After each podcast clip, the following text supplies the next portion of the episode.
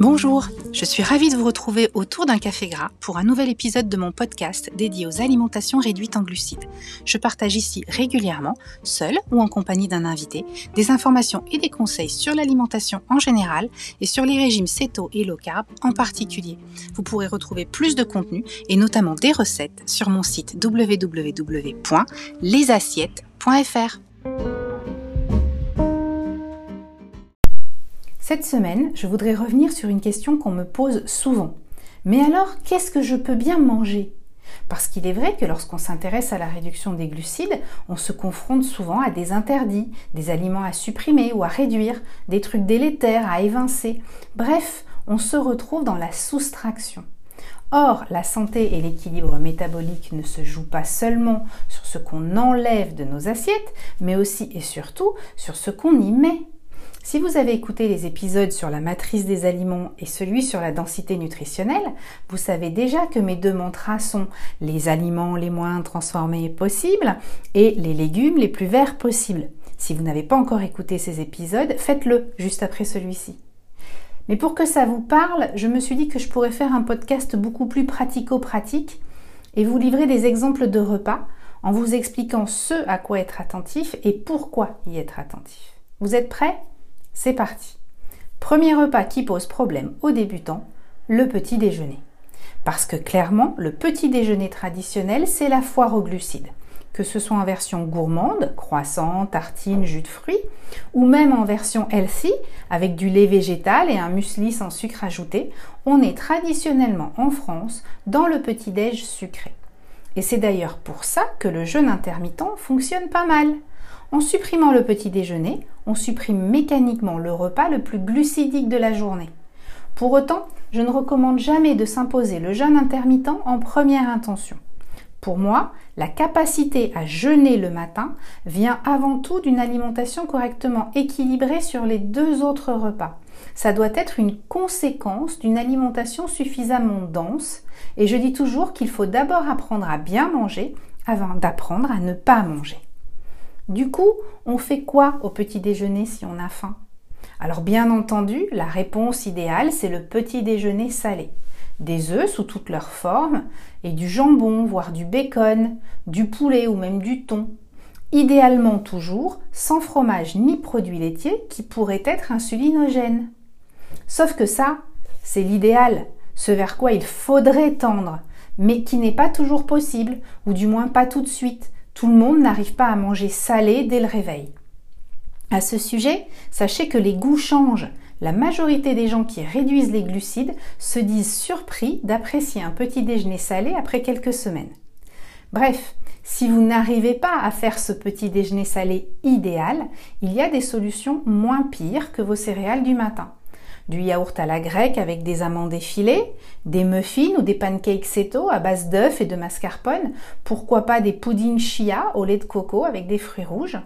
Si vous aimez le fromage et que ça passe le matin, pourquoi pas des noix et un morceau de comté Pourquoi pas même sur un morceau de pain seto, voire encore mieux avec un peu de beurre.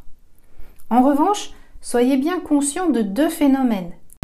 Le premier, c'est qu'en conservant un petit déjeuner sucré, a fortiori si vous utilisez des produits de substitution, vous entretenez l'addiction de votre cerveau à la saveur sucrée et vous repoussez d'autant le moment où vous arriverez à une alimentation optimale.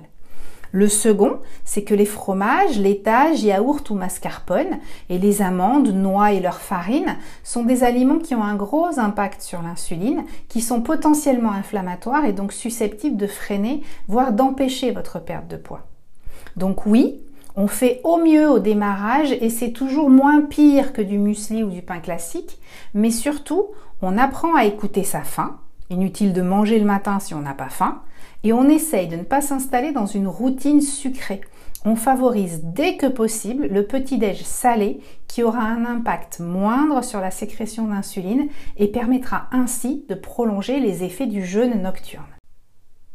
Passons maintenant au déjeuner. C'est malheureusement souvent un repas pris sur le pouce, alors qu'il est primordial. C'est le moment de la journée où notre métabolisme est le plus actif. Parce que si au quotidien, le dîner en famille est généralement le moment où l'on fait un vrai bon repas, cela va un peu à l'encontre de l'influence du rythme circadien sur notre corps.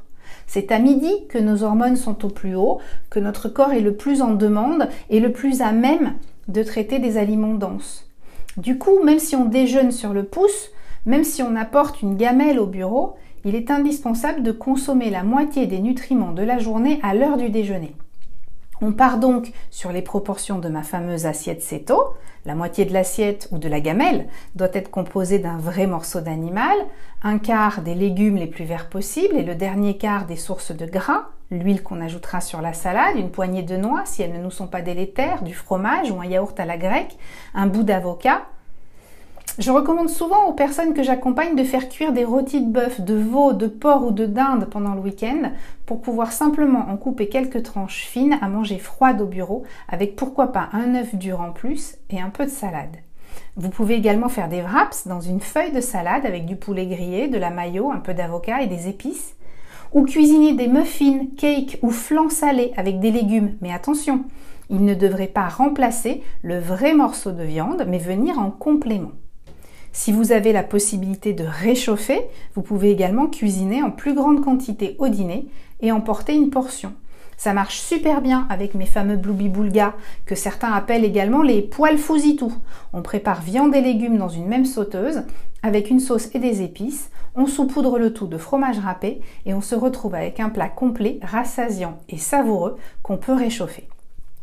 Si vous devez sortir pour un déjeuner d'affaires au restaurant, Bon, ok, c'est pas tellement d'actualité, mais ça reviendra.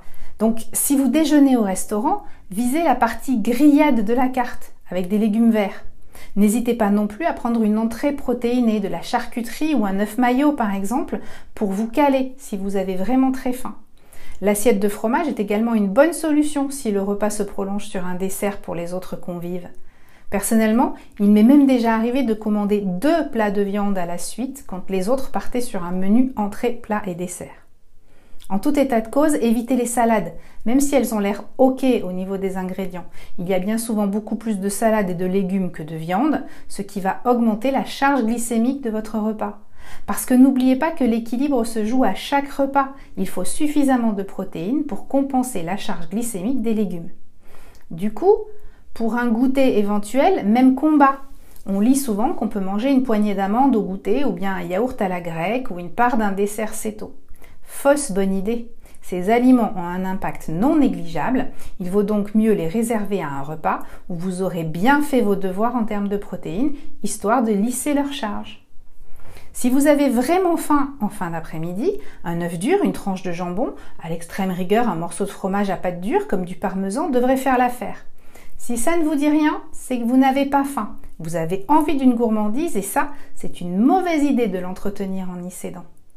Pour le dîner, enfin, on revient au principe de l'assiette céto. Une portion de viande, une petite portion de légumes les plus verts possibles, le tout cuisiné et assaisonné avec de l'huile, du beurre, de la crème, pourquoi pas accompagné d'un beau morceau de fromage, mais attention à ne pas exagérer. Si vous mangez un gratin de légumes dégoulinant de crème et de fromage râpé, il n'est pas nécessaire de terminer votre repas avec un yaourt à la grecque. Et n'oubliez pas que le succès de l'alimentation réduite en glucides repose beaucoup plus sur les proportions que sur les quantités. Si vous n'avez pas très faim au dîner parce que vous avez bien mangé à midi, évitez de terminer la journée sur une soupe de légumes ou sur une salade verte. Vous n'aurez pas suffisamment de protéines pour limiter l'impact des glucides. Privilégiez plutôt une simple omelette avec une petite tranche de jambon ou bien préparez une petite salade César avec une vraie portion de poulet grillé et un peu de parmesan. Bref, favorisez là aussi les protéines pour permettre à votre métabolisme de tourner rond et donc de déstocker.